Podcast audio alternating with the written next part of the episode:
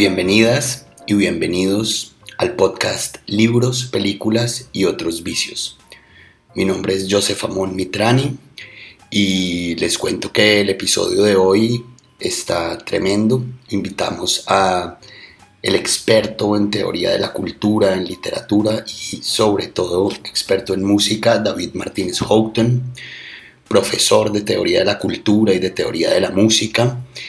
Y mm, hablamos sobre música, sobre música, sobre un poco su biografía y sobre cómo y qué lo llevó a, a tomarse la música en serio como una forma de identidad, como una forma de escape de un mundo en el que no estaba de acuerdo. Y poco a poco nos vamos metiendo en, en cómo la música es no solo una de las cosas más hermosas que tenemos en el mundo, sino también una forma en que construimos identidades y en temas políticos, sociopolíticos, cómo ha servido para encasillarnos en identidades fijas y en formas de comprender el mundo. Y hablamos un poco de música contemporánea, de música latinoamericana y de rock and roll, ¿no? Como el rock no es solo un género musical o muchos subgéneros musicales, sino como el rock es una forma de ver el mundo y por qué es bueno eh, entender esa forma y esparcir esa forma de ver el mundo. Los dejo entonces con este bello capítulo y agradecerle muchísimo a David por haber venido y haberse tomado el tiempo de grabarlo. Un abrazo gigante.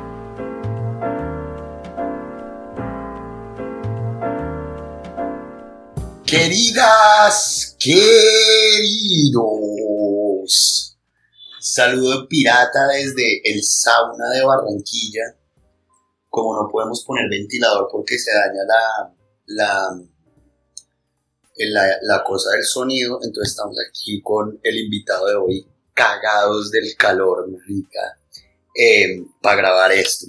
Em, el programa de hoy me hace sentir muy feliz porque traje a un amigo, a un gran amigo mío que hemos tenido una experiencia muy linda de trabajar juntos, de vivir juntos, vivimos juntos dos años y pico, eh, donde yo aprendí muchísimo de él y es maravilloso tenerlo hoy para que comparta la sabiduría que tiene eh, con ustedes.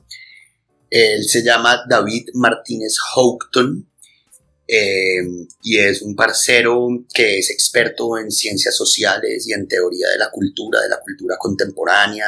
Eh, hizo estudios de literatura y terminó su doctorado en la Universidad de Poitiers, en la Facultad de Lenguas Romances, allá en la Facultad de Poitiers en literatura y temas de música, de relación entre música, cultura y literatura.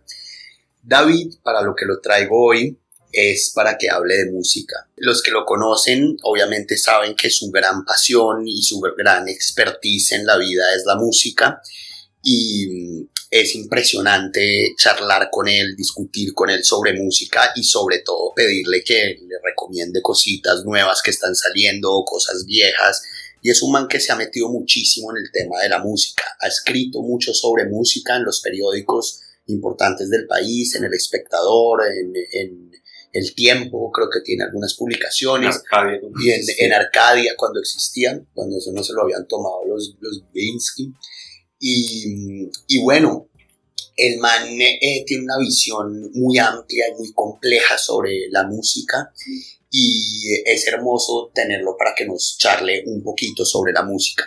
Eh, hablando con él sobre qué queremos charlar, la idea era que yo quería traerlo para que nos cuente un poco eh, qué, es esa, qué es la música para él en un sentido cultural, en un sentido amplio de la palabra cultura, ¿no? Eh, porque es que una, si él amara la música por el simple disfrute de amarla y de escucharla, pues él llegaría a la casa, pone un disco y se tira y ya está, y lo escucha, ¿no? Que es más o menos la relación que todos tenemos con la música, ¿no? Todos amamos la música, es muy raro alguien que no le guste la música. Aunque yo una vez conocí una pelada que no le gusta la música. Y eso es bien raro. Pero, pero todos amamos la música, pero David tiene una, tiene una visión de la música bien, bien, bien compleja, ¿no? Bien profunda, como que va mucho más allá del, del sonido, sino es más como esta idea de la cultura como fenómeno político, social, etcétera, etcétera. Y el ejemplo que estábamos hablando antes de empezar a grabar es que a mí me encanta David Bowie y yo antes de vivir con David, que éramos roommates cuando vivíamos en Puerto Colombia, eh, yo antes de vivir con él eh, hablábamos de David Bowie y tal, y yo pensaba que me gustaba David Bowie o que sabía de David Bowie y un día, un viernes, destapamos una botella de whisky y nos pusimos a ver un DVD que tenía David de todos los videos que ha sacado David Bowie en orden cronológico. Y nos pusimos a beber y a, y a escuchar a Bowie y escuchar a David hablar de David Bowie me dio una perspectiva muy compleja de lo que era este personaje y empecé a entender un poco mejor por qué me gustaba tanto, ¿no? Que eso es parte de lo que hacemos un poco en la academia, ¿no? Es como de construir, de velar un poco eh, los fenómenos culturales, ¿no? Entonces, pues la primera pregunta, primero que todo, bienvenido viejo David, qué bacano tenerlo acá. Em, la primera pregunta sería, ¿cómo, ¿cómo arrancó usted con esto de la música, ¿no? ¿Cómo, ¿Cómo usted se dio cuenta que quería meterse allá más allá de comprarse un disco de Metallica en Prodiscos y escucharlo? Y, y, cómo ha sido su relación con la música y los libros y las ciencias sociales y las películas, etcétera, etcétera. Entonces, como para introducir y vamos llegando un poco, me gustaría hablar sobre en qué va la música hoy, la, cómo, cómo lo ve usted, la cultura contemporánea, etcétera, pero arranquemos por el tema biográfico. Bueno, muchas gracias ante todo por esa presentación tan generosa y por invitarme a este podcast pirata. Eh, y pues obviamente siempre es un placer hablar de, de, de, las cosas que a uno le apasionan, que a uno le gustan, a veces con unos traguitos, a veces así a punta de café como estamos acá, pero siempre, siempre es un, un buen espacio. Yo creo que, digamos, frente a lo que me pregunta ahorita, hay como dos momentos que yo creo que son fundamentales para, como para haber desarrollado esa, esa cercanía con la música y haberla asumido también como una parte fundamental de mi vida.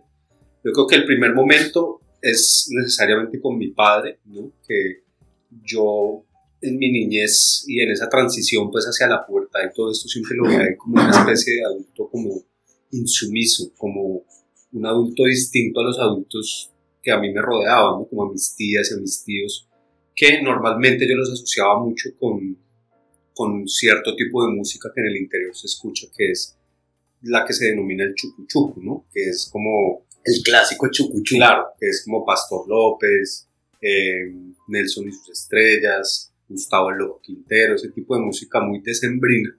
Entonces a mí eso me agobiaba mucho cuando yo estaba niño porque por una u otra razón no me sentía como identificado, y no solamente identificado, sino que no veía el mundo a través de esos ojos de celebración y esos ojos festivos porque, digamos, desde, desde chiquito siempre fui una persona como más bien tendiente a la introversión y a, y, a, otro tipo de disfrute de la vida. Entonces, el verlo a él y el ver que de alguna manera él se ve abierto camino en una ciudad como Armenia, que fue la ciudad donde, donde él nació y creció, em, en medio de, de, digamos, de una ciudad que es prácticamente un desierto cultural en ese entonces. Si lo es ahora, en ese entonces era aún peor y él, aún a pesar de eso, se abrió camino, creo yo, que a través de la música y sobre todo a través del rock.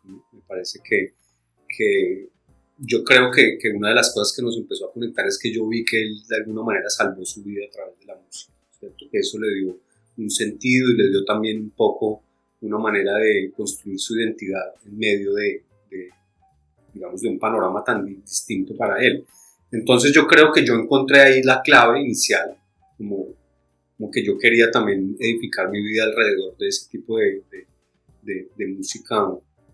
Por, bueno, en ese momento uno no identifica tanto las razones como a nivel así como intelectual y eso, pero en el plano como intuitivo yo sabía que eso era lo que disfrutaba y sobre todo que cuando él me mostró inicialmente, lo primero que me mostró fue un cassette eh, doble de los Beatles que se llamaba Past Masters, que es como una recopilación de sencillos de ellos y eso fue lo primero que él me regaló cuando yo cumplí siete años y, y para mí eso fue pues un, digamos como lo dicen un punto de inflexión un momento pues transformador en mi vida. Entonces yo creo que ese como decía es un primer momento y, y un segundo momento que yo creo que es como una pero espere, espere yo me le meto un segundito O sea, lo que usted, usted cree que tan pequeño empezó a ver como... Es que, ya le explico, o sea, pide lo que, lo que me acordé. Hay un libro que de hecho lo nombramos en el podcast que se llama Pitch Fever, que lo, lo tradujeron como fiebre en las gradas, donde este pelado empieza a conectar con su papá a partir de ir al estadio a ver fútbol. Y él cuenta algo similar a lo que usted me dice, donde él veía que cuando la gente estaba feliz, celebraba. Pero él era un niño muy, muy introvertido, muy, que no le gustaba el tema del baile y el pop y esa, esa celebración inglesa que es bien exagerada. Y cuando él llega al estadio, al principio no le gusta, le parece una huevonada, el papá cree que al niño le va a gustar, pero la segunda vez que va, que va a ver al Arsenal y se enloquece con el Arsenal, es Nick Hornby, que es un ah, escritor de espectacular. Y, y, Nick Hornby empieza a ver de niño que como sufren los viejos que están ahí en el estadio, es más o menos la felicidad que él siente. Que es, él sabe que los, que los señores están bien entretenidos y bien felices de estar en el estadio, pero no reflejan esa festividad porque el equipo puede perder. Entonces es como una alegría sufrida ¿Usted cree que usted identificó o posteriormente que en los Beatles y en el rock había más esa, esa forma feliz de ver el mundo sin, la, sin el carácter festivo de Pastor López? Eh, ¿O por ahí cree que va por ahí la cosa? Sí, de acuerdo. Yo creo que es también, digamos, explorar esas formas de felicidad que no necesariamente corresponden como con lo mayoritario, ¿no? y pues como yo digo, inicialmente era una cuestión sobre todo de admiración porque sentía que un adulto como mi padre y como, no sé, como adultos parecidos a él que escuchaban ese mismo tipo de música me generaba más admiración desde todo punto de vista, desde cómo se vestían, hasta cómo hablaban, hasta cómo se comportaban, hasta cómo disfrutaban la música. Eso para mí fue como una, una es decir, como algo que me permitió también, como dije, por ahí me puedo singularizar también, ¿cierto? Pero yo creo que sí, necesariamente frente a lo que me pregunta ahorita es como eh, precisamente eso, ¿no? Como ver que, que, era otra forma de celebrar la vida, de un tanto más oscura, un tanto más melancólica quizá, pero al fin y al cabo, pues escuchar música es celebrar la vida, ¿no? Y es, es, yo creo que eso es una de las, las cosas que precisamente me hace pensar ahorita que mencionó Nick Hornby, una de las novelas pues favoritas mías que se llama Alta Fidelidad, que, que es también de él. Creo que es, esa novela también gravita en torno a esa misma idea, ¿no? De, un personaje que, es, que fracasa en absolutamente todas las cosas que hace en la vida, excepto en escuchar música. Y, y, de alguna manera la música lo salva y la música le enseña también a, digamos, cuestiones, al final se vuelve una cuestión no solo estética, sino también ética, ¿no? Entonces me parece que eso, hay unas conexiones muy fuertes ahí, como en la niñez. Quería mencionar ahorita otro, otro momento que me pareció también muy trascendente en cuanto a ese proceso de lo que llaman en literatura el, el Bildungsroman, la, la, formación, o, o, esa novela pues de mi vida precisamente ha sido, eh, creo que fue el momento de la adolescencia donde se radicalizaron ese tipo de, de, de gustos, sobre todo porque no fui como un chico popular en el colegio ni nada de eso, yo creo que el rock también inicialmente me ayudó no sé si eso haya sido algo que si un psiquiatra me escuchara diría lo que está es tratando de construir su identidad alrededor de eso. Claro. Quién sabe qué cantidad de miedos o lo que sea, pero de todas maneras sí recuerdo que era una de las cosas en mi vida que más seguridad me daba, y como sumergirme realmente en eso y tomármelo ya en serio, no solamente como, como un pasatiempo de llegar a la casa a escuchar, sino empezar a, a averiguar sobre las vidas de ellos, sobre dónde venían, sobre por qué, por qué precisamente los Beatles o los Rolling Stones o Pink Floyd, que eran los grupos que más escuchaba por entonces, como por qué sonaban así, empezar a tratar de, ir más allá y más allá y más allá y más allá. Y sobre todo, digamos que durante mucho tiempo también era como lidiar con el hecho de que la mayoría de las personas no se toma la música rock en general, la música pop, como algo en serio, como algo digno de dedicarle el tiempo de la vida. Entonces era una manera también de demostrarme a mí mismo y a los demás que sí se podía tomar en serio, que sí podía hacer algo que realmente me diera como esa, esa seguridad que siempre cuando estamos muy jóvenes, en los 15, 14 años, estamos buscando. Entonces yo creo que ahí fue donde realmente se radicalizó como mi búsqueda y, y me convencí realmente de que los mejores momentos de, de, los días que pasaba era cuando ponía en ese momento pues el cassette o cuando llegó el CD era eso, ¿no? Como a escuchar una banda, a escuchar un, un disco, era como el momento pues donde podía estar realmente sin pensar en nada más, sino siendo yo, de manera tranquila y libre, ¿cierto? Eso es, creo que... Bacanísimo, María. Eh, lo que me interesa ahí, digamos, es ver un poco, eh, es que es bien extraño, ¿no? Porque con la música me parece que es el arte más, si vamos, bueno, si vamos a los siete artes, etcétera, pero le podemos meter el diseño, lo que ustedes quieran, eh, que, digamos, en mi experiencia, es el más fácil saber si uno tiene talento o no para ejecutarlo. ¿sí? Yo tocaba guitarra de pelado y me metía con toda y practicaba y me dio tendinitis y todo y llegó un momento en el que yo dije, yo no sirvo para esto, literal, es decir, podría hacer hecho, haber hecho un punk o una cosa así, podía haber explorado mi creatividad ahí, pero llega un punto en que uno no tiene oído.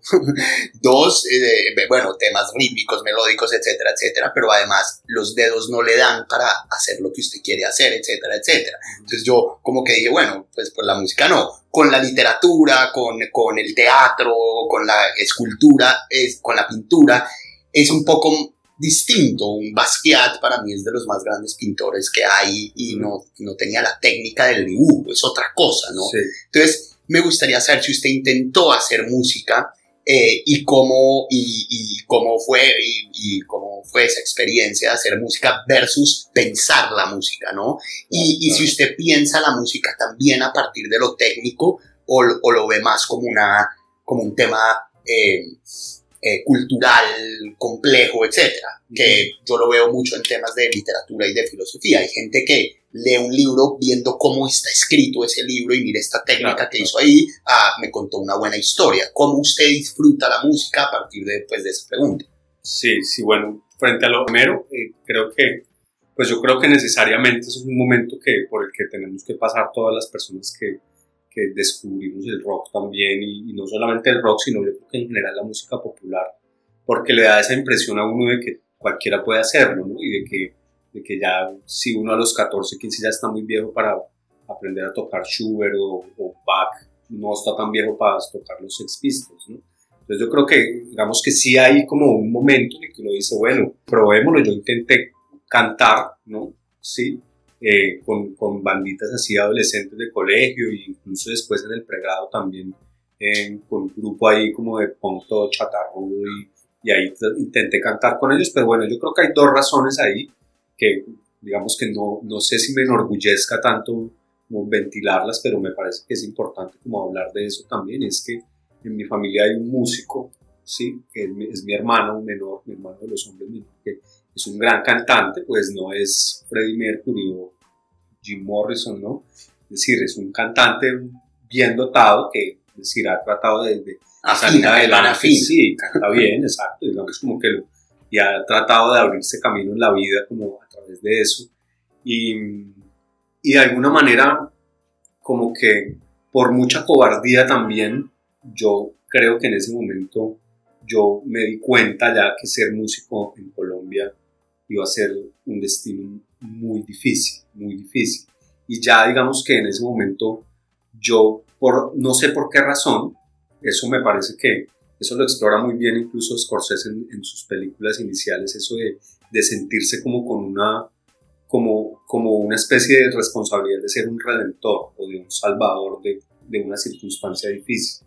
Entonces yo decía, yo no me puedo empezar a dedicar a esto en serio porque entonces yo tengo de alguna manera que ayudar también a que las cosas cambien en mi familia y cosas así, ¿no? Es decir, como ideas que en ese momento uno no tenía claro y además pues que si lo hubiera pensado ahora con esta mente que tengo a los 40 años, pues quizá hubiera tomado decisiones distintas.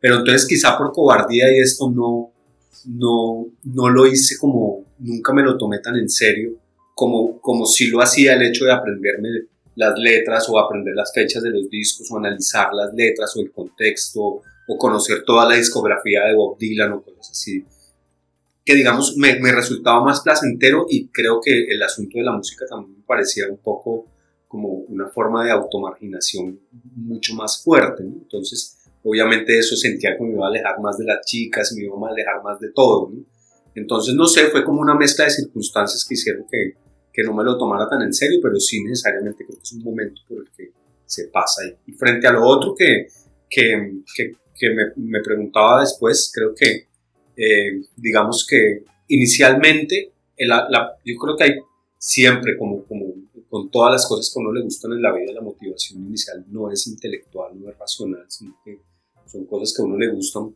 por razones ya más íntimas del inconsciente y bueno, más profundas. Yo creo que ahí empieza ese vínculo primero personal, pasional, intuitivo, y después se va desarrollando, se va convirtiendo más en, en un gusto en el que trato de inscribir la música en un contexto más amplio como en términos de culturales, ¿no? También después se relaciona mucho con el hecho de que descubrí la literatura, eh, descubrí el cine, ¿no? Entonces después me empecé a dar cuenta que todo está relacionado con todo.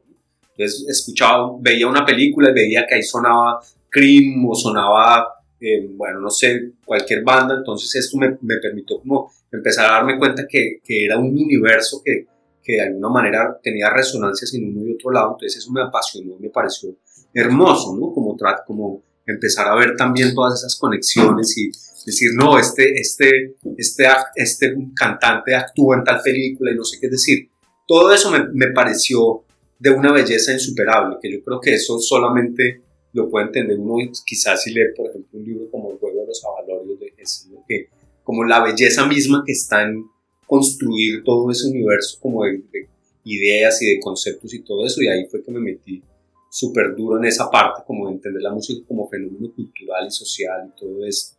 Y pues de manera más reciente me ha interesado la parte técnica, lo que pasa es que me parece un lenguaje tremendamente complejo, pero he tratado como de, por lo menos en la música popular, que es un poquito más sencillo entender en el rock, digamos como los acordes y, y bueno, como que caracteriza, entonces que el post-punk, el bajo cumple un papel más melódico, que las percusiones son más repetitivas, más profunda, los sonidos así, porque obviamente sirve para caracterizar el sonido. Pero digamos que sí, obviamente sí creo que es algo que, que quiero como hacer en mi vida también y es empezar a entender la música desde ese, desde ese punto de vista, sobre todo creo que habría que, que, meterse mucho en el lenguaje de la música, la mal llamada música clásica o la música sinfónica también para enriquecer eso. ¿no? A mí me ha servido mucho este, este libro de, de Aaron Copland que se llama Cómo escuchar la música es un, libro que me parece que es de iniciación para todas las personas no músicos que quieran entender la música desde un punto de vista técnico, porque está explicado de una manera muy linda, muy limpia, muy tranquila y, y me, ha, me, ha, ayudado mucho como a entender por qué casi toda la música que me gusta casi siempre está por debajo de, de, de determinada escala, porque es la música más triste, ¿cierto? Porque, qué lindo eso, ¿no? ¿cierto? Como, como eso me parece que es algo muy bello. ¿no? Sí, que, como la forma, como la forma es también el contenido, ¿no? Exactamente, que yo creo que eso también son las mismas conclusiones a las que va llegando uno cuando lee poesía, cuando lee novelas y se va dando cuenta que, que no es una cosa que se pueda como disociar realmente, sino que forma es contenido, contenido es forma, y yo creo que en la música popular también, por mucho que la desdeñen por su simplicidad, que porque el punk está hecho solamente con tres acordes, lo que sea, pero esa misma simplicidad y ese mismo hacerlo así con esos poquitos recursos es lo que le da sentido a ese tipo de música. Entonces, creo que ahí también me parece que hay como un, un puente y que yo creo que sí, necesariamente, es como el, un, un, es decir, es un movimiento que hay que dar en algún momento si uno realmente le interesa la música, hay que tratar de aprender eso, obviamente. Bacano, mi hermanito. Pasando un poco de su biografía ya a cosas interesantes, no mentira, a cosas allá, contenido de lo que más me gustaría charlar y podemos empezar por ahí. Es yo veo esta, esta idea que usted dice de, todo arrancó con el cassette de los Beatles de mi papá eh, y usted se, ya me imagino que ya entrando a la universidad, etcétera, dice, oiga, me, me, interesa la película. Entonces, aparte de ese mundillo de las películas underground, etcétera, ay, hay música también, entonces escuchemos esta banda y tal, en tal libro, etcétera, etcétera pues yo que lo conozco, sé que esa ha sido su obsesión hasta ahorita, que tiene 40 años, ya escucho el viejo Davids. Eh, y, y para contarle a los oyentes que parte de, no parte, sino su doctorado fue una investigación sobre la música en la literatura latinoamericana y, y, cogió algunas novelas, en la novela, ¿no? Y cogió algunas novelas colombianas y empezó a rastrear qué es lo que se pasaba ahí ahí hay una, una cosa muy interesante y es que, digamos que en la literatura oficial latinoamericana, la música aparece eh, exotizada de cierta forma, ¿no? Y es como en Europa y en Estados Unidos, que es donde se venden los muchos libros, eh, les interesa esto, esto, música latina, etcétera, etcétera, entonces pongámosle un vallenato acá, pongámosle una cosita acá, para seguir exotizando nuestra propia cultura, ¿no? O en Medellín las trovas, etcétera, cuando en Medellín había un universo de punk y de rock y de cosas tremendamente fuertes que estaban pasando ahí, pero eso no interesa mucho. O por el otro lado, que es lo que hizo Víctor Gaviria en su película Rodrigo D, se, digamos que se juega con la miseria y se, lo que llaman la porno miseria, ¿no? Y, se, y, se, y, no se exalta la misma música que se está haciendo o la misma, digamos, tema cultural real que está pasando ahí, sino, mire, estos pobrecitos no tienen plata para una batería y se ven como, como, como animales del zoológico, ¿no? Entonces, me parece muy interesante que, según entiendo, su investigación doctoral fue ver cómo ocurre eso eh, esa música que no aparece en la literatura oficial como ocurre en la, en la, literatura que es menos leída en Colombia, ¿no? Y en Latinoamérica, ¿no? Entonces quería preguntarle un poco que nos explique más o menos qué, cuál, fue, cuál fue su investigación y qué encontró interesante eh, ahí para hablar ya de, de, la, música en sí.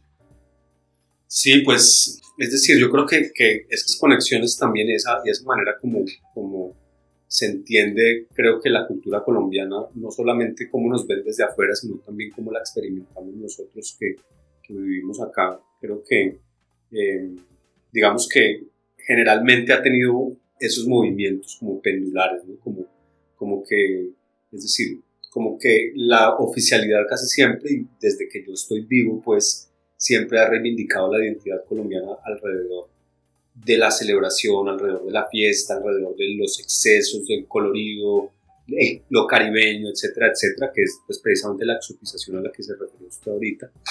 Y necesariamente yo creo que como, como lo mismo que, que hablaba inicialmente, que, primero había sido una cuestión intuitiva y después había racionalizado, yo creo que en este caso es lo mismo, que había una cuestión intuitiva y era que yo sabía que que necesariamente había otra Colombia, que no, que no era la que sonaba en esa música del chucuchuco de, de estos grupos, ni tampoco necesariamente en la música de la costa del, Caribe colombiano, que pues es una música también muy importante, muy significativa, no estoy como demeritando pues su, su relevancia en la historia de Colombia, pero me parece que sí, de todas maneras, desde los años 60 hacia acá, este tema de de la creación del departamento del Cesar y el Festival de la Leyenda Vallenata y como alrededor de esa necesidad que tuvo Colombia de modernizarse y de construir un discurso identitario, que sobre todo después de, de la segunda posguerra, ¿no? de, bueno, quiénes somos como país y cómo nos definimos frente a Latinoamérica, yo creo que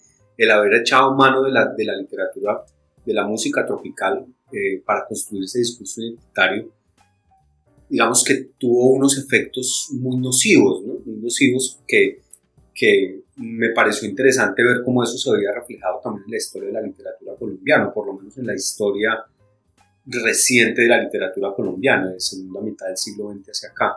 Entonces yo recordaba mucho esa, esa insistencia permanente de decir, no es que Cien años de soledad no es más que un vallenato de 400 páginas, ese tipo de frasecitas de cajón que, que a mí me, me me incomodaban, pero no solamente era lo incómodo de, pues obviamente de todo ese, ese trabajo de mercadotecnia que han hecho con la imagen de García Márquez, incluso creo que, que destruyendo la propia posibilidad crítica que tiene esa obra, em, sino pues digamos que, que, empezar a ver que, que realmente la misma experiencia de vida mía y, y de haber vivido pues en Bogotá y en otras ciudades también me daba cuenta que, que, había otro, otro país que no necesariamente estaba vinculado con esos discursos oficiales eh, de, de la, sobre la identidad, ¿no? Y, y, que al contrario que surgían como unas contranarrativas, así como las llama este Omibaba, como de, de contranarrativas de nación. Entonces,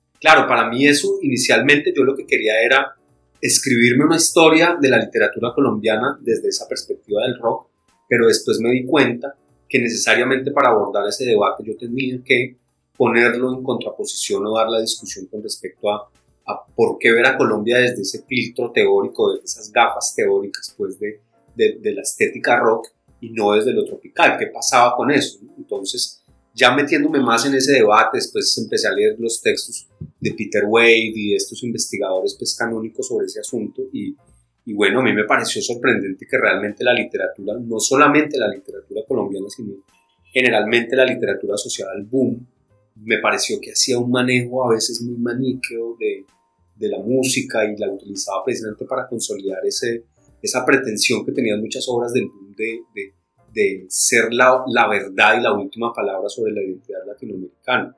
Eso lo vi muchísimo en, en, una novela de Alejo Carpentier que se llama Los Pasos Perdidos, por ejemplo.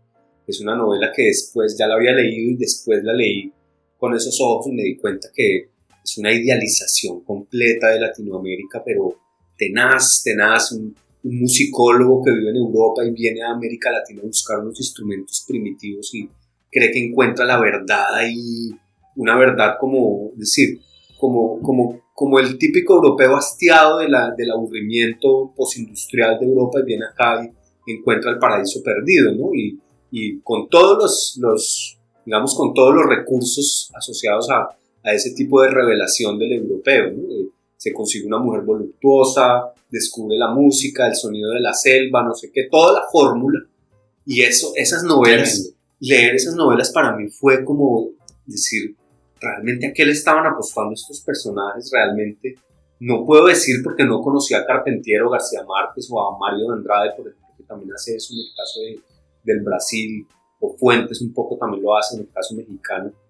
Como que, es decir, no sé si lo hicieron de manera deliberada, pero es muy difícil, no, como, es muy difícil exculparlos realmente de haber tomado una posición frente a eso.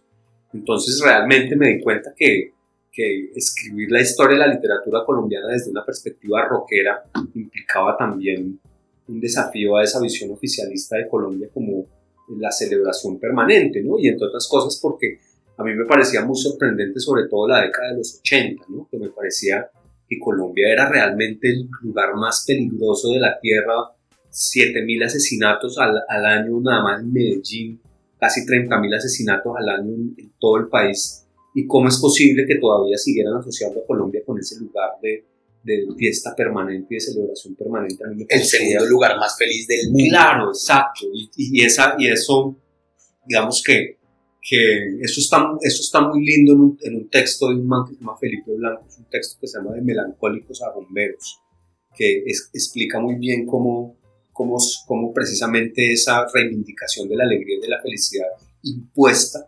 también a la larga se convirtió en una estrategia política de control, ¿no? Y, y, y obviamente eso incluso, después me di cuenta que eso tiene conexiones súper fuertes con el nacimiento del paramilitarismo en el Cesar y unas cosas muy tensas. Claro, eh, es que claro, eh, un crítico de lo que usted está diciendo puede decir, ¿y qué? Bueno, a mí me gusta el vallenato y sí soy feliz y mi identidad es caribeña y punto y, y ya. Pero ahí hay unos problemas fuertes, ¿no? Y es que son identidades eh, impuestas, ¿no? Que es una palabra muy tesa que usted dijo ahí. Y eso, si uno lea Edward Said, ¿no? Orientalismo y todo esto, es la teoría de los estudios culturales, etcétera, uno se da cuenta que hay un problema político muy fuerte. Y es que Macondo es un lugar dominable.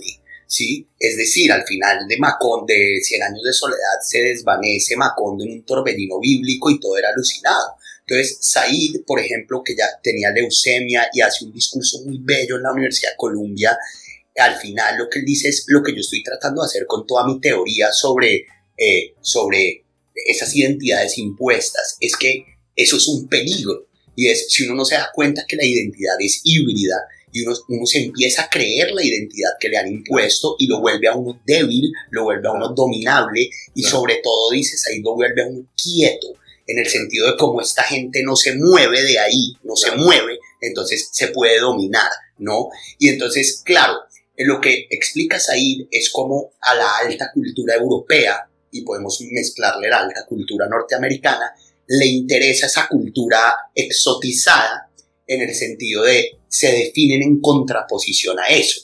Entonces es como ustedes son latinoamericanos y son eso que nosotros mismos impusimos que ustedes son, y ustedes, y, y a final de cuentas, eh, se lava, lo que usted dice, el propio europeo que se lava el espíritu enseñándonos a ser latinoamericanos, ¿cierto? Entonces, el Fuguet, por ejemplo, llega a Estados Unidos y muestra sus cuentos y, y era, pues, Chile que se parece a Madrid. y le dicen, no, no, no, eso no es literatura latinoamericana, ¿no? Entonces hay una cosa política muy fuerte. Es fácil gobernar un país donde nos creemos el país más feliz del mundo cuando están pasando las injusticias más tremendas del planeta y además que no somos el segundo país más feliz del mundo. Acá la gente vive muy mal. O sea, decir que Colombia es el, eh, o en cualquier país latinoamericano es feliz es mentira. Es, salga a la calle, la gente está muy mal, está triste, tiene hambre, tiene sueño de, coger tres trabajos para los que van y tratan de cruzar el, por el tapón del Darién a, tratar de salir de acá, por, a cruzar es la muerte prácticamente porque están... Es decir, me parece que es una manera muy perjudicial también de, de, de conjurar la violencia en ese sentido, porque por otro lado también digamos que en un escenario en donde, donde la felicidad y la alegría se vuelven como la norma, necesariamente cualquier pensamiento crítico, cualquier acto de disidencia es considerado del otro lado, ¿no? Del lado del aburrimiento, del lado del, del aguafiestas, del lado del que quiere ver todo lo malo, ¿no? Y entonces, obviamente, ese discurso a mí me parece que fue muy fuerte durante la época de Uribe, que era realmente eh, digamos, como, como se, se asociaba generalmente con el antipatriotismo y con todo este tipo de, de discursos, obviamente, pues de extrema derecha, que, que, no es gratuito, me parece que haya una asociación con eso. De hecho, hay un tipo, José Figueroa, creo que tiene un texto muy bello alrededor de cómo todos esos discursos del vallenato y del realismo mágico y todo eso terminaron siendo asimilados por toda la élite del paramilitarismo de, de Sucre, de Córdoba, todo eso, y, y cómo incluso mientras se cometían masacres contrataban conjunto vallenato, ¿cierto? O, grupos de gaitas mientras estaban haciendo eso porque era una forma de, de, los comandantes paramilitares de celebrar. Es decir, yo no quiero que se me malinterprete tampoco en el sentido de, de, creer que yo estoy menospreciando toda la historia de la música tropical y de la cumbia y todo eso porque, pues es decir, sería una posición absurda desconocer como la, la, la relevancia del camino que se han dado con respecto a eso. Yo creo que el problema está sobre todo es, es cuando ese tipo de culturas se asumen de una manera prefabricada, como lo que hablábamos ahorita como tras bambalinas con respecto a grupos como, como Bomba Estéreo, como Sistema Solar, que es, ahí está la materialización de cómo realmente esos discursos exotizantes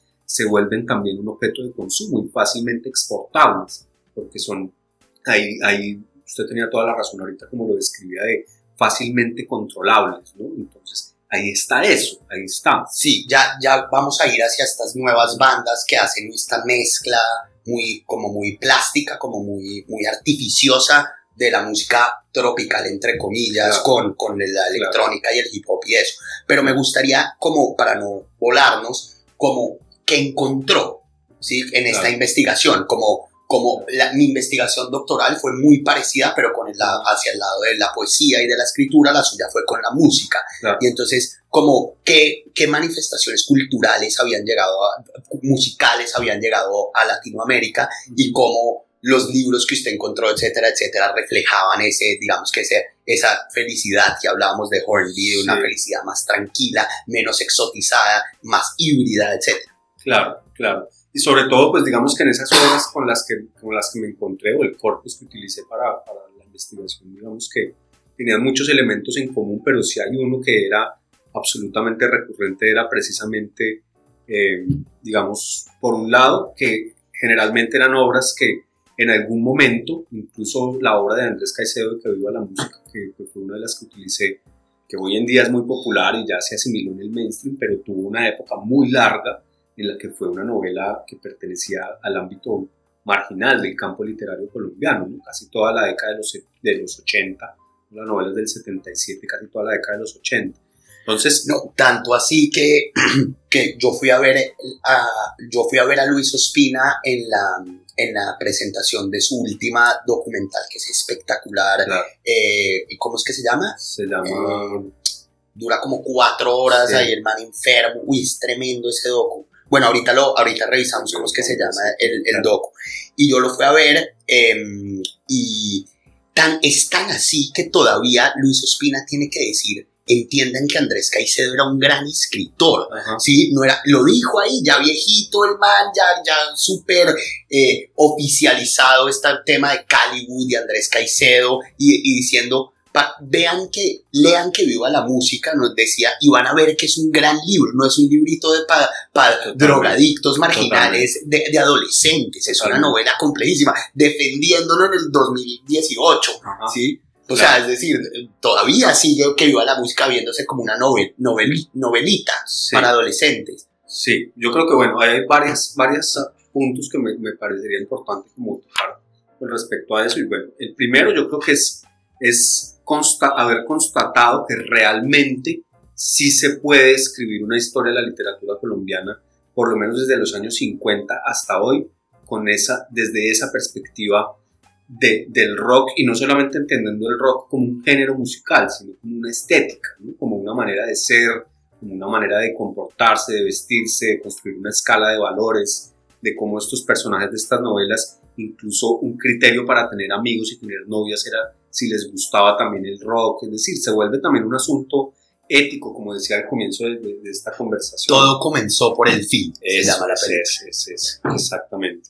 Y, y bueno, me parece que, que, que el hecho de haberme dado cuenta de eso, de que se puede escribir una historia de la literatura desde esa perspectiva, por otro lado, el hecho de, de haber constatado que esto es un fenómeno que tiene mucha más relevancia, que empezó mucho más temprano en América Latina que en el resto del mundo, muy a pesar de que el rock es un género que nació en el circuito cultural anglosajón, ¿no? en los 50 y toda la cosa, pero y eso lo llama mucho la atención incluso el escritor mexicano José Agustín, es el pionero en Latinoamérica de, de todas estas escrituras rockeras y todo eso, y otro mexicano que se llama Juan Villoro, que de alguna manera insisten en que como los latinoamericanos, y eso hay un poeta mexicano que se llama Julián Herbert, que dice lo mismo, dice, como una guitarra eléctrica era tan cara de comprar, me compré una máquina de escribir, pero realmente todos esos escritores que, que conformaron el corpus, la mayoría de ellos yo creo que de haber nacido en Londres hubieran sido rockeros, ¿sí? o haber nacido en, el- en Nueva York o en Los Ángeles. Es decir, miren las fotos de Andrés Caicedo, las, las que tomó la Rata Carvajal, ¿no? el fotógrafo este de, de- de Ciudad Solar, es decir, era, era un, un tipo que Un podría haber sido el vocalista de una banda de rock progresivo fácilmente, o, o este otro escritor que, pues, que también lo tenemos en común en, en nuestras investigaciones, que es el antioqueno Giovanni Oquendo, que es un gran poeta punkero colombiano, y él, él también él estuvo en bandas, es decir, fue realmente un músico de punk que se volvió poeta a lo largo de su desarrollo artístico y esto. Lo mismo sucede pues con, con otros artistas asociados a esto, este, incluso unas novelas pues, que no tuvieron tanta relevancia como Conciertos del Desconcierto de Manuel Giraldo, que es una novela ochentera colombiana. Eh, Manuel Giraldo también era un tipo que había empezado siendo nadaísta y quería ser rockero con, con los speakers y los flippers y todos esos grupos de los 60, 70. Entonces, es decir, como que realmente encontraron la escritura como un medio de expresión, pero, pero eran rockeros de alma, ¿no? Y eso se ve precisamente en la manera como conciben la literatura, como la escriben, y, y que eso va a tener unas, unas repercusiones no solamente, como decíamos ahorita en el plano como temático, no es solamente que en la novela aparezcan muchas bandas y ya, sino es porque en el, en el mismo ritmo de la escritura está completamente atravesado, es decir, basta leer que viva la música de Andrés Caicedo para darse cuenta como la primera parte de la novela que los personajes escuchan rock, el lenguaje es más directo, las metáforas que utiliza están permeadas todas por el rock, hay muchos, muchos, la escritura es mucho más como, pareciera como si estuviera escribiendo en inglés, mucho más corta las frases, todo eso, y cuando el personaje de María del Carmen se vuelve salsera, el estilo cambia, un estilo con un poco de metáforas de babalú, de no sé qué, y, frases larguísimas, subordinados, un montón de comas, el famoso asindetón, ¿no? las, las enumeraciones. Es decir, eso tiene unas repercusiones también muy profundas en, el, en la manera como los escritores eh, conciben su- sus mismas prácticas. Entonces, digamos que ese hecho de que sean novelas históricamente marginadas, pues también se debe a eso, ¿no? a que esos escritores no escribían como los editores de, de Barcelona o de París esperaban que los escritores colombianos escribieran. Y eso no solamente pasó en Colombia, eso también pasó en México, es decir, Parménides García Saldaña Gustavo Sainz, José Agustín, todos esos grandes escritores metidos bajo ese mote de la onda, que fueron escritores que hasta mucho después como que los empezaron a asimilar dentro del canon literario mexicano, pero al principio obviamente eran escritores ninguneados, casi que se les veía pues con, con desdeño precisamente por, por su perspectiva rockera, ¿no? Entonces, eso no es latinoamericano y tal, y por eso no es gratuito tampoco que un, tipo como Fuguet, por ejemplo, que es como el, el, el, bate pues de la escritura rockera en Chile, haya escrito el prólogo para, para la, la, autobiografía de Caicedo, ¿no? para este de mi cuerpo es una celda y haya dicho Caicedo es un Mac hondo Van la letra, como antes de tiempo, desde los 70, incluso antes de que todo ese tema de, de Macondo y de toda esta generación pues surgiera, ya estos escritores estaban haciendo una, literatura insurrecta, una literatura rockera que desafiaba esa visión exótica de América Latina como, como solamente lo, lo mágico, lo, lo, exuberante, lo premoderno, lo salvaje, y realmente no, ¿cierto? Y yo creo que eso ya viene incluso desde los años 50. Entonces yo pude escribir un capítulo sobre el nadaísmo en Colombia, que digamos que a mí me parece que, que ellos no, son, no eran tan buenos poetas, pero sí eran muy buenos, eh, digamos, causando escándalos, llamando la atención y haciendo ese tipo de cosas. Y eso a mí me parecía muy rockero, ¿cierto? Me parecía una actitud muy rockera. Y Gonzalo Arango y todos esos tipos, yo leía sus poemas y me parecía que había más, porque había muchos como que querían era copiar a, a Ginsberg y a esos poetas beat pero me parecía que en su estilo de vida había más rock que, que muchos escritores de esa misma época, ¿no? leer un manifiesto en un rollo de papel higiénico, salir a, a, meter eh, bombas de no sé qué, bueno, bombas estas de químicas en, en una iglesia, cosas así. Es decir, eso me parecía también muy rock. Entonces yo creo que, que eso realmente fue, o sea, y sigue siendo porque se siguen publicando. Hoy en día está en Barranquilla tenemos a John Better, por ejemplo, que es un escritor rock. Es decir, esta novela de La Casa de Chicos Pantapájaros es una novela rockera en, una, en la ciudad menos rockera de Colombia. Entonces eso me parece también que, que ahí realmente está también una, una, visión que nos amplía y que necesariamente amplía la, digamos como el debate en torno al, al, como al, campo literario colombiano. Y hablando un poco de música, cuando usted dice, ya para meternos en música, música, cuando usted dice rockero, rock, no sé qué, a mí, yo, yo estoy dando ahorita una clase de cultura contemporánea en la universidad y yo veo que las peladas, los pelados, les pelades están, ya el, el rock es una cosa que suena a papás, ¿no? Porque a mí, a nosotros que nos tocó esta generación bisagra del internet y de la globalización, etcétera, el rock era una cosa muy de pelados, ¿no? Eh, eh, porque claro, los papás escuchaban otra vaina o escuchaban los Beatles y uno llegaba con Metallica y era, era un loco, ¿no? Pero yo siento y quisiera que nos hable un poquito de eso, que esa consigna del rock está muerto cada vez se hace más real. Yo sé que no, porque el rock es una vaina que va, va se va asimilando a sí misma y se va, se va alimentando de su propia muerte, ¿no? Y eso es divino del rock, ¿no? Como después de Pink Floyd y eso que van a hacer el punk cogió y digo, no, es que por ahí no va y tal, y se va reinventando. Eh, esta palabra de la pandemia, reinventarse. Resiliencia. resiliencia. Eh, el punto es que yo sí veo que ya lo rockero sí tiene algo. Entonces, claro, usted mencionando ahorita estos escritores, etcétera, uno piensa en eso, uno piensa en Pink Floyd, esto es Rafael Chaparro y todos estos escritores bogotanos. Y los más marginales les llegaba el punk viejo inglés, el punk clásico inglés, ¿no? Ahora, yo veo mucho hip hop en las calles, sobre todo en Bogotá, mucho hip hop y en Medellín, por supuesto, y toda esta cosa, el reggaetón, etcétera, que es esta, me parece a mí, que es esta exotización del mundo latinoamericano ya a través de lo urbano. Es, una, es un fenómeno raro. Ojo, lo, lo, que usted decía, la cumbia, etcétera, no es desmeritar. A mí Bad Bunny me parece un genio, ¿sí? Pero sí siento que es una exotización de lo latinoamericano. Entonces, ¿cómo usted ve hoy el panorama musical?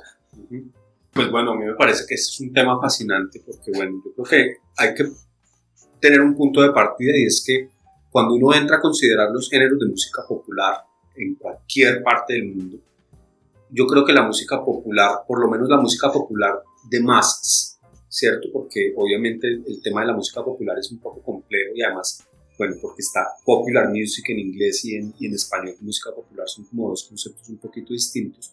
Pero cuando yo me refiero a eso, hablamos sobre todo de la música popular que tiene difusión masiva, ¿cierto? Que tiene acceso como alcance mundial y tal a través de las plataformas de difusión, etc. Yo creo que necesariamente la, la música popular entendida de esa óptica no se puede disociar, no se puede apartar del tema de la industria de la música, ¿cierto? Es decir, no es como mucha gente lo quiere plantear, como por un lado están los grupos auténticos, independientes, por otro lado están los grupos comerciales. Me parece que eso es una visión muy reducida realmente del, del problema de las dinámicas de la música popular y de músicas específicamente como el rock, como el, como el mismo punk, ¿no? Es decir, no se explicarían sino en relación con esa dinámica. Es decir, el punk es una respuesta a la comercialización del rock, a que, a que los rockeros de los 70 eran Journey, Paul Simon, entonces como que los jóvenes dijeron, eso es puro rock de papás, ¿no? Entonces yo quiero hacer un rock que no suene la... Es decir, pero necesariamente el punk no existiría si no existiera la dimensión comercial de la música. Entonces yo creo que... Qué bueno eso. Entonces yo creo que digamos que, que por mucho que hoy en día la gente quiera creer en todo lo de la autodeterminación y en que tenemos mucha libertad de escoger y todo eso, yo creo que el papel que juega la industria en, en la música que se escucha es muy grande, es muy grande.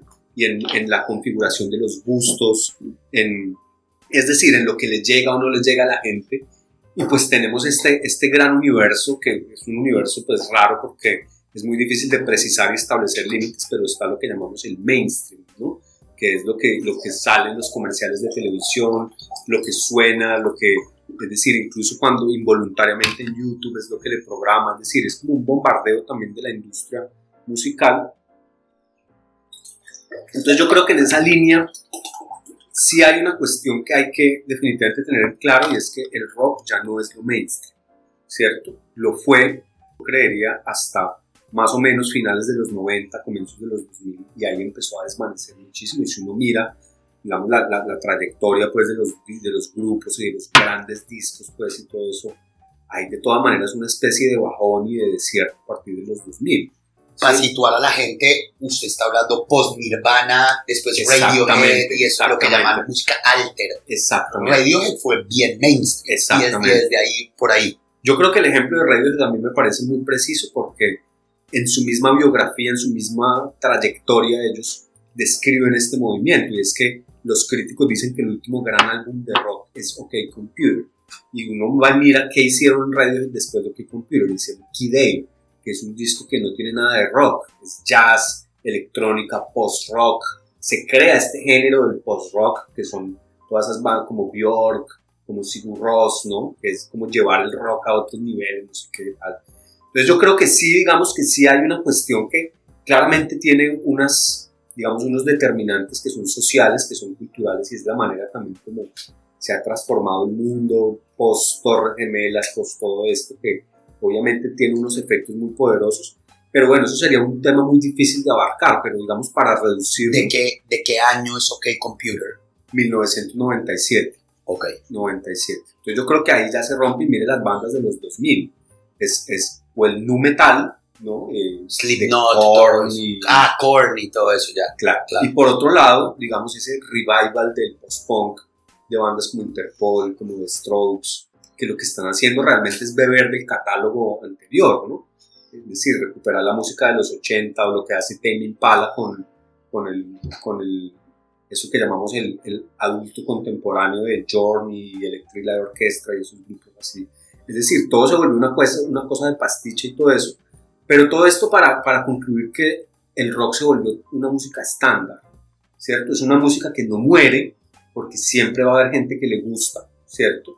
Pero, pero se ha vuelto un, un poco una música estándar. Pero yo quería llegar a un ejemplo que me parece que es muy explícito con respecto a esto de cómo también las, las industrias de la música son las que toman muchas veces las decisiones y es el caso de lo que hizo Stranger Things con Kate Bush y con Metallica, ¿sí? Yo he escuchado a muchos estudiantes míos, por ejemplo, que no tenían ni idea quién era Metallica y después de que lo vieron en Stranger Things fueron a escuchar los discos y dijeron, ¿qué es esa banda tan impresionante, profe? ¿Cierto? Es decir, es muchas veces también es porque, porque ellos se apasionan con cosas porque eso es lo que tienen a la mano.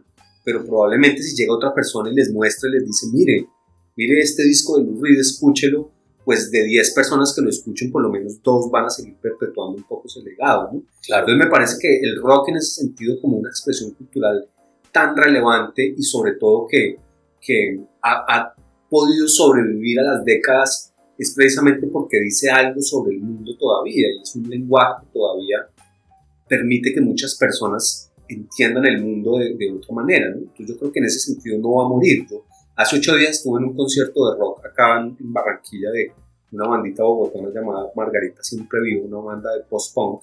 De hecho me, me, sorprendieron y vi un montón de, de chicos así súper jóvenes. Me dio muchísima nostalgia de eso, obviamente, que yo en parte ya no, no, no, no lo puedo hacer con, el mismo ímpetu, pero verlos poguear, verlos vestidos de negro en este calor, con maquillaje y con botas, y aún así a, treinta y pico grados de temperatura y con la humedad y, y, y, roqueaban, porque y había un hambre impresionante de todos esos pelados que estaban viendo las bandas, con sonido malo, con la, la puesta en escena, digamos, muy pobre y todo, pero había un hambre de rock porque realmente digamos que este país tiene dimensiones de la, de la vida muy oscuras y, y, este país es muy oscuro para mucha gente. Y ahí volvemos al problema de la exotización, Totalmente, ¿no? Cuando siempre vuelve Barranquilla, el carnaval, vaya y pregúntele a un pelado, una claro. pelada, que, que, es una marimonda, que es un monocuco, es uno, son cuatro días de rumba y ya, y uno va y ve, investiga la cultura en Barranquilla y es mucho más compleja totalmente. que el sombrero volteado, ¿no? Totalmente de acuerdo, totalmente, y además que es una ciudad en su área metropolitana de tener 2 millones de habitantes y yo después ya me puse a mirar y no puede ser que todos los jóvenes estén en un, un, un, animismo tan tremendo alrededor de la cultura, ¿no? Y claro, después ya de estar viviendo acá me he dado cuenta que incluso en, en las zonas, bueno, Soledad, Sabana Larga, todo eso, hay una escena del metal grandísima de gente que le gusta, o sea, es decir, hay un, hay un bar de rock en Barranquilla que se llama el Templo del Rock, donde tocan bandas de, de death metal, cobran 20 mil la entrada y se llena. ¿sí? Es decir, a mí me parece que sería pensar que el rock es lo mismo que fue en los años 70, que era la música dominante, es, es absurdo, sobre todo porque hoy en día el foco del mainstream en el mundo anglo es el rap, ¿sí? es, la, es el hip hop, es toda la cultura social, soul, la, toda esa música negra, tal, y en América Latina pues necesariamente el reggaetón y el trap, todo esto, es la música mayoritaria sí es indiscutible. Pero de ahí afirmar, digamos, que el rock ya es una música que, que no, y, y, que a mí me parece que siempre va a seguir encarnando, por mucho que el sistema trate como de absorberla y de minimizarla, siempre va a tener un componente muy fuerte de, de autenticidad y de rebeldía. Eso no va a pasar, ¿cierto? Eso nunca va a dejar de ser así. Y si uno le para bolas, digamos, a las bandas que están haciendo rock hoy en día, eh, en Inglaterra o en Estados Unidos, uno se da cuenta cómo están cada vez más de radicales en su sonido están volviendo otra vez a ese sonido hardcore, agresivo, porque hay, de todas maneras, hay una rabia que expulsar, hay unas cosas que decir. O sea, escuchen Fontaines DC, Idols, Black Midi, todas esas bandas contemporáneas, y es pura distorsión, puro ruido, nada de concesiones a lo comercial, entonces, bueno, eso de alguna manera da esperanzas. También, obviamente, pues yo hablo desde la nostalgia y desde lo personal, y pues digamos que un poco toda esta apuesta que yo hago de tener un curso, una electiva en la universidad donde hablamos de rock y tener las charlas de la OE y el programa de radio y escribir sobre estos, porque de alguna manera yo no quiero que se pierda eso, quiero ser como un poco así, después nadie se acuerde de eso, pero ser un eslabón un poco en, ese, en, en pasar un poco una cultura de una generación a otra, ¿cierto? Porque no quiero que se muera, entonces hablo mucho desde el corazón pero racionalizándolo yo creo que no, no se puede afirmar tan categóricamente que no, no tiene ninguna importancia hoy, que está muerto, ¿cierto? Sí, yo creo que ahí viene una pregunta difícil y es, ¿por qué cree que a través del rock? Uh -huh. Es decir, yo me acuerdo cuando yo vivía con usted en Puerto Colombia, no escuchábamos tanto rock. Cuando nos poníamos a escuchar a David Bowie, a Bob Dylan, sí. etcétera, pero en realidad escuchábamos rap rap colombiano y, y, un punk bien raro, nuevo que estaba saliendo por ahí, rock, digamos que en el sentido clásico. Claro. Eh, escuchábamos rap, ¿no? Y música clásica, claro. que nunca muere, ¿no? Claro. Eh, y, y, digamos, que esas, digamos que esa fuerza y esa, eh, digamos que ese antisistema, etcétera, como lo quieras llamar, también está a través de un man como N. Harden o en, en Latinoamérica hay rap muy tremendo. Entonces, ¿por qué cree usted, no sé si se la puse muy difícil, no, no, no. pero ¿por qué cree que el rock, por qué ese legado de, de pasar esa antorcha del rock? Sí, o sea, sí es una pregunta difícil, pero yo la he pensado porque a mí, como usted lo mencionó ahorita, pues digamos que a mí, por ejemplo, lo personal me gusta también muchísimo el rap, me gustan otras músicas, el jazz, como que no necesariamente están asociadas a ese mundo rockero. Pero yo lo que sí estoy plenamente convencido es que todas las músicas configuran, es decir, no solamente un acto de escucha simplemente, sino que configuran también estilos de vida, valores, ¿sí? Eh, formas de vestir, formas de ser, eh, establecen también códigos, ¿cierto? Y, y, digamos, ya eso desbordaría como mis posibilidades ya como interpretativas, se las dejaría como a, la psicología y esto de, de, saber por qué nos gustan las cosas que nos gustan, ¿no? Es un tema muy profundo, que tiene obviamente razones, digamos, psíquicas, psicoanalíticas, pero también sociales y todo esto. El punto es que es que hay gente que se identifica mucho más con el rap, con los valores asociados al rap, con la manera de ver el mundo, con, unos, con una jerga, ¿sí? con, una, con una manera de, de, relacionarse con los demás, de relacionarse con el planeta, con la política, que, que, cada música implica obviamente un universo de estos. Por eso yo no hablo de, de géneros, yo hablo de estéticas. Y el punk es una estética, el rap es una estética, el, el hardcore, el, el metal, la salsa, es decir, y, y asimismo la gente se viste y se relaciona de una manera entonces yo creo que en ese sentido el rock no, es, no tiene la, digamos que, no tiene los derechos exclusivos sobre los espíritus rebeldes, claramente no, pero me parece que sí sigue siendo un lenguaje con el que cierto tipo de personas se identifican, cierto tipo de personas que ven el mundo de una manera que, se sienten más eh, identificados o sienten que esos valores están más de acuerdo como con su forma de entender y de ver el mundo, ¿cierto? Y, y, por otro lado, y pues digamos con esto vamos, cerrando acá esta parte, es que, eh, es decir, como que la, la, música también, es decir, también implica una, una, toma de decisiones en un momento determinado con respecto a muchas cosas, ¿no? Y con respecto a lo que quiero ser, a cómo quiero que me vean, a cómo quiero hablar, todo esto, y pues necesariamente ahí siempre va a haber un lugar para, para personas que se, identifiquen con eso. Y también el rock es una categoría muy amplia, ¿no? Es decir, ahí también sabemos que hay como gradaciones, ¿no? Entonces está el, el rockero que le gusta bandas como pseudo rockeras como Paramore y My Chemical Romance y todo eso, ¿cierto? Que los emos, es decir, hay, hay una cantidad de vertientes dentro del rock que obviamente reducirlas a, una sola pues sería muy complicado, ¿no? Y hay unas que han tenido más éxito que otras, que se replican de manera más fácil, ¿cierto? Hay unas más underground, otras que se exponen más pero yo creo que necesariamente siempre va a haber personas que, que, que, van a encontrar ahí una... Es decir, no sé si al punto que yo mencionaba al comienzo de la charla de que esa música les salve la vida, ¿no? como en mi caso y en el caso de muchos, pero por lo menos sí una música con la que se sientan cómodos, con la que se sientan que les habla a ellos y yo creo que en ese sentido pues por lo menos hay rock para rato, si se entiende desde ahí. Bacano, Mario. Vamos una hora, pero sí, no, no me gustaría cerrar eh, sin charlar de eso que habíamos dejado ahí en el tintero, que es como, digamos, me acuerdo, yo conocí a David trabajando en un colegio, pues él lo, nos conocimos en la maestría y, y, después empezamos a trabajar juntos en un colegio y, mostra, y montamos, digamos, que un programa de lectura bien bacano para los pelados y toda esta cosa. Y ahí hablábamos mucho de que de que en Latinoamérica nos dimos cuenta de alguna forma que crear una bandita más de rock no iba a servir, ¿no? Porque pues que volvemos a Fuguet, ¿no? Eso no es música latinoamericana, entonces una banda X, como una banda no X, sino una banda de rock, pongamos eh, eh, las 1280 almas, los Aterciope, esas bandas clásicas de rock, pues los, un gringo, un europeo escucha eso, yo viví cinco años en España y pues si uno le muestra los aterciopelados a un español, va a decir, pues eso no, es muy rock ahí, rock en español ahí, ese, y ese rock en español que lo empezó y lo cerró Spinetta y Charlie, sí, después de ahí, bueno, después vienen los eh, que es tremendo, que están haciendo otra cosa, pero creo que hay una conciencia, como usted decía, comercial, muy comercial, me parece, de Lisa Omet y todos estos grupos de metámosle como una cosita y que suene a, cumbia o algo,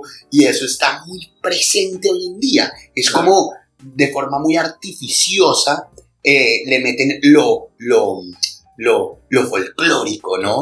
Y es, y es, volvemos a eso, es el, autoexotizarse, el, el, el, creerse estas identidades completamente absurdas y plásticas y artificiales.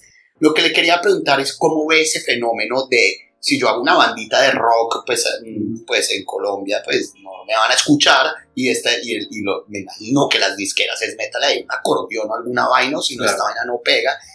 Y que cómo ve el panorama de la música ahorita en Latinoamérica, entendiendo que, eh, que el reggaetón está en un momento muy tremendo. Todo el mundo escucha reggaetón y hay cosas muy buenas, muy malas, como en todo. Como usted decía, My, My Chemical Romance y eso, es rock, sí, pero, pero, pero sí, pero está Radiohead, ¿sí? Y, y, me imagino que hay cosas bien interesantes que estén pasando aparte de esa, o por un lado esta exotización de hagamos hip hop tropical, etcétera, y por el otro lado, pues J Balvin, etcétera. Como, ¿Qué está pasando? Entonces la pregunta es doble, ¿es cómo ve usted este fenómeno de, de meterle cumbia a la, a la vaina y ya, y venderlo, y que después Will Smith aparezca en su video, o, y qué hay, qué hay, qué está pasando en América Latina? ¿cierto?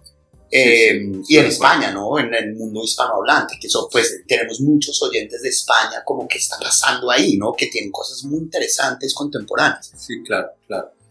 Eso daría para, para otro capítulo de podcast este, este, tema que me parece muy amplio, pero yo creo que uno puede abordar de todas maneras como los, los aspectos fundamentales de ese debate, que a mí me parece que es un debate que necesariamente tiene que darse. Y es que, bueno, por un lado, no todos los artistas que digamos, que asimilan una música que es de carácter como transnacional, como el rock, la música electrónica o el jazz o cualquiera de estos géneros, digamos, transnacionales, y que le mete elementos de lo local, no todos necesariamente corresponden a esa misma categoría, ¿no? Es decir, uno puede ver casos super underground como el de este señor barranquillero que se llamaba Rafael Machuca, que tuvo un sello disquero en los 70, que prensaba gente como Aníbal Velázquez, como y, montaba covers de, de, los Bee Gees y de bandas de funky a través de papayeras, ¿no? Entonces, es, decir, es gente que también desde lo tropical ha tenido una posición muy rockera, ¿no? Muy rebelde, de, pues, se me viene a la mente Aníbal Velázquez, pero solamente un ejemplo de muchos de... Incluso Carbonó, ¿no? Claro, Abelardo Carbonó, por ejemplo, es un personaje que realmente, digamos que decir que eso es música que está hecha para para hacer como todo este circuito de, de exotización exportable, pues me parecería muy atrevido, ¿no? Claro. Porque realmente hay una historia detrás y hay una trayectoria detrás y...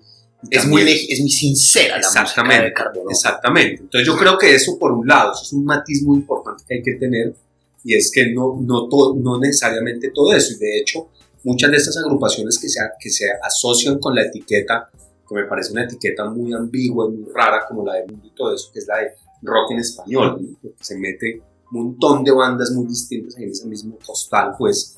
Pero digamos que esas bandas originariamente cuando vivieron su momento más, más alto, eh, que fue en los 90, ¿no? Estamos hablando de Caifanes, de Aterciopelados, todo eso.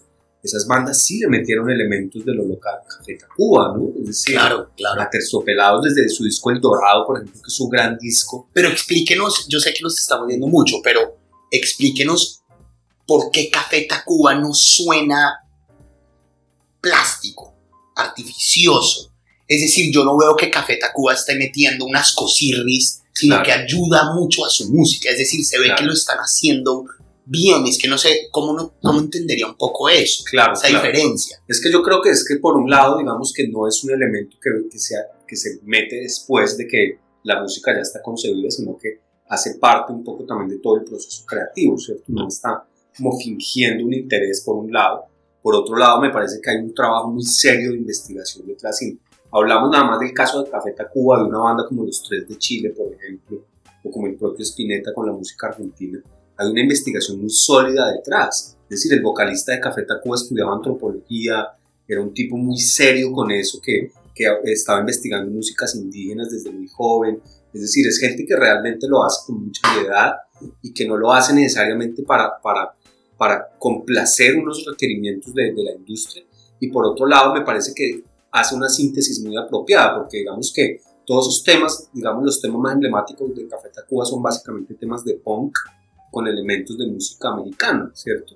Entonces yo creo que esa simbiosis que hace es precisamente porque él encuentra que el punk se parece mucho también a, a la música mexicana, ¿cierto? Como que encuentra claro. un punto en el que ponen a dialogar esas sonoridades que no, que no suena impostado, que es lo que pasa con esas agrupaciones que ahí me lleva, digamos, a otra dimensión que no quiero dejar de tocar antes de que terminemos, y es que los que empiezan con todo este tema de, de, de, de sonar como bomba estéreo y todo eso, realmente son productores que vienen de afuera, que son Richard Blair, que fue el creador de esta banda que se llama Sidestepper, ¿sí? que es la primera banda que hace todo esto, sí. ¿cierto? Otro señor que se llama Quantic, que también es inglés, que ellos vinieron acá a hacer ese trabajo como de saqueo cultural y toda la cosa, y bueno, es decir, y por otro lado, digamos que la primera banda como de rock fusión y de todo esto, era una banda que llamaba Bloque de Búsqueda, que eran los músicos de la provincia de Carlos Vives, es decir, Iván Benavides, Teto Campo, todos estos manes que hicieron una banda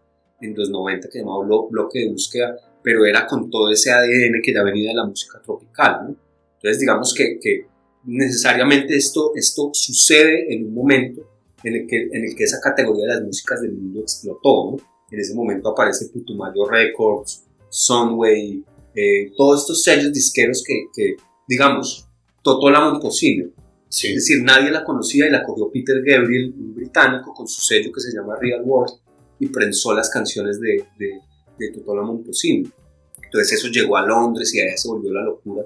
Y, realmente fue una, una decisión de la industria musical británica de venir a fijarse sobre estas músicas de acá. Tremendo. Entonces ahí es que después ya como un efecto dominó, digamos que empiezan a ver que tiene éxito, por supuesto porque el europeo siempre está buscando eso está buscando la salida al aburrimiento, al, al, a la alienación, ¿cierto? a la estandarización de la vida en Europa.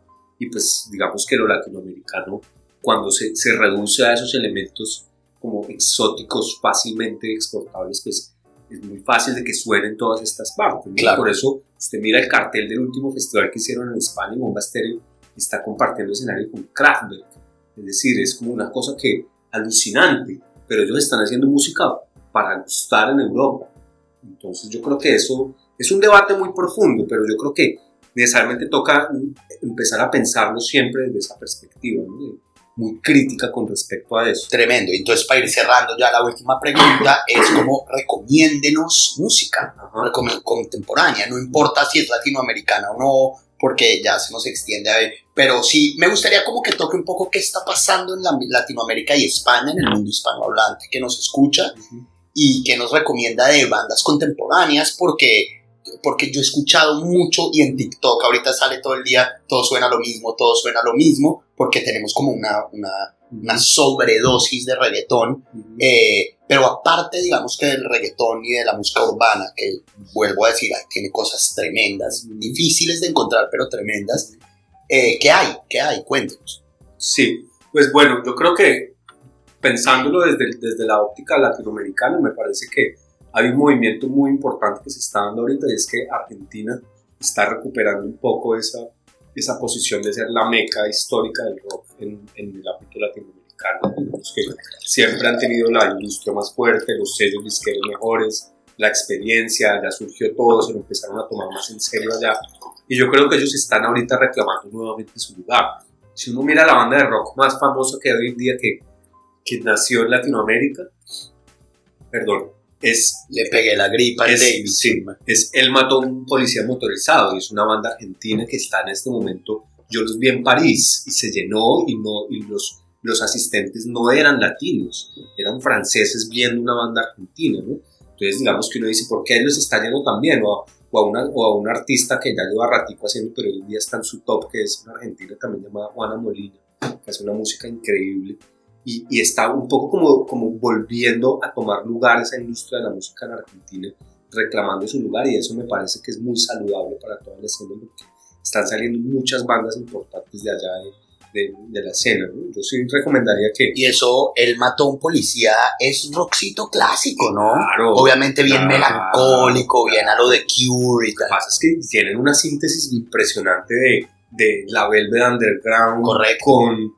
con todo el sonido ese que se llama shoegaze, que es como esas bandas británicas de finales de los 80, como My Bloody Valentine, un sonido todo enigmático, pero al mismo tiempo muy directo, muy cotidiano, ¿no? Sí, letras de Santiago muy Como- increíbles. Como muy, muy naif, ¿no? Totalmente. Muy- el amor, el amorcito, Totalmente, el todo eso. totalmente. Que a mí me recuerda mucho a un tipo que se llama Jonathan Richman, que es el vocalista de, de Modern Lovers, que es una banda como de vanguardia de, de Nueva York de los 70, que era así, como hablando de cosas súper cotidianas. Incluso me parece que a veces remite a cosas de, de Daniel Johnston, de cosas Claro, así, ¿no? Como, claro.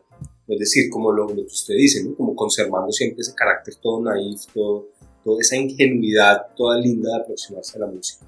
Yo por eso recomiendo mucho esta, esta agrupación que me parece que está en este momento pues como teniendo un, un efecto muy poderoso. Hay otra banda que se llama Las Ligas Menores, que también la recomiendo mucho, es una banda de mujeres eh, argentina muy buena también, que está, digamos, siendo cabeza de cartel en muchos festivales y todo, y está como liderando muchas transformaciones ahí interesantes. Y, y bueno, miren, si quieren de pronto como tener un panorama un poco más amplio de, de la música latinoamericana, yo les recomiendo que se escuchen un programa que hace una argentina llamada Albina Cabrera en esta emisora KXP, que es esta emisora de Seattle, y todos los lunes a las 10 de la noche, como hasta la 1 de la mañana, pasan puras bandas latinoamericanas de, de rock, pues de todo el espectro, ¿no? Desde bandas de metal hasta rock alternativo, y hay unas cosas impresionantes en México, en Colombia, por ejemplo, tenemos un par de bandas hoy en día haciendo rock muy interesante. ¿Cómo qué?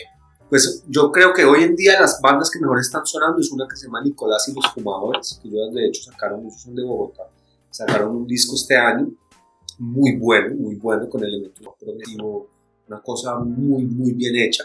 Hay otra bandita que se llama Bicelat, con, con Bebe Barranquilla, que es una banda también tremenda que mezcla un poco como el jazz con el rock progresivo, es una banda increíble con unas letras súper políticas. Está también este grupo que mencioné ahorita llamado Margarita Siempre Duda, que se la jugó por hacer un post-punk estilo Joy Division, pero con temáticas colombianas. ¿no? Es una banda muy interesante y que creo que eso, digamos que no, probablemente no los vayan a recordar dentro de 50 años como los Beatles o cosas así, pero es importante porque mantienen viva la escena Sí. y hacen necesariamente Incluso, que haya... incluso un man como Edson Belandia, ¿no? claro. Que tiene esa Claro. música rarísima No, y con es que Edson Belandia es un tipo que es muy difícil de meter dentro del rock. No, es que, pero su actitud, lo que usted decía, Totalmente. incluso cómo se ve, Totalmente, ¿no? Edson claro. ¿no? Y él como cuando sale a hacer un- una interpretación en vivo, uno dice, este tipo que me va a tocar, una, una huasca, una carrilera, o qué, qué es lo que va a hacer. Y a la larga sí, porque eso es lo que hace, ¿no? Una mezcla de todos esos sonidos como andinos, Exacto. con elementos obviamente de, de- de todo el ADN del rock, que fue lo que es nutrió a Edson Belandia de la adolescencia. Sí, y recuperar esa, esa música súper política de la- Claro. lo que llaman la música protesta, que eso estaba más muerto, Totalmente. y de Belandia. Eso son unas letras de Claro. verdad tremendas. Claro, claro. Que me hace pensar en una artista colombiana que se hace llamar La Muchacha. Que, Ah, sí. que es sí, tremenda, tremenda. por ejemplo, y es, uno dice, ¿qué es esto? Es una recuperación de la música de la Violeta Parra, pero metida en este circuito indie colombiano. Chévere. Entonces, bueno, no, ahí se pueden, se pueden buscar muchas bandas, yo creo, para, para, como para aterrizar un poquito el, el- toda este, esta conversación de hoy y, y realmente sí hay muchas cosas interesantes hoy en día. Y no solamente en el mundo hispano, ¿no? en el mundo anglo también hay muchas agrupaciones haciendo rock muy, muy bacano, está Idols, está Black Midi, que ya la habíamos mencionado, entonces, bueno, ahí yo creo que hay música todavía para los que quieran como seguir, seguirse metiendo en ese lado en ese lado oscuro e impopular de la, de la existencia. Como diría Lou Reed, en el lado más bestia de la vida. Exactamente. Correctamente. Bueno, mi hermanito, se le quiere mucho. Muchas gracias por venir. Aquí estamos muertos del calor en un sauna. Mm. Que yo creo que por ahí suena un vallenato o algo y que ahí lo van a escuchar. Como un merengue. como un merengue ahí. Eh, bueno, un abrazo para todos. Ya terminamos nuestro capítulo de hoy. A mí me encantó. Espero que, que les haya gustado y que, y que vayan y busquen música. Y, y la música es lo más grande que hay. Sin música la vida no tiene sentido.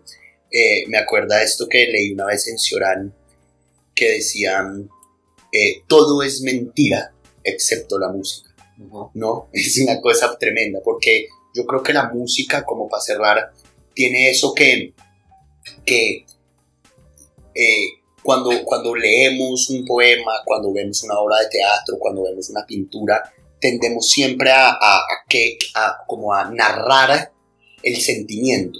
La música apela directamente a, digamos que a, eso no se narra, eso se siente. Usted no se puede explicar lo que siente con los Beatles o con Bach o con, o con Brahms, ¿no? La vida sin música sería un error. La, la vida sin música sería un error. Eso es correcto. Entonces, bueno, les mando un beso a todos, nos pillamos y nos vamos al aire acondicionado, mis perritos. Chao, David, gracias por venir. Chao, gracias por invitarme.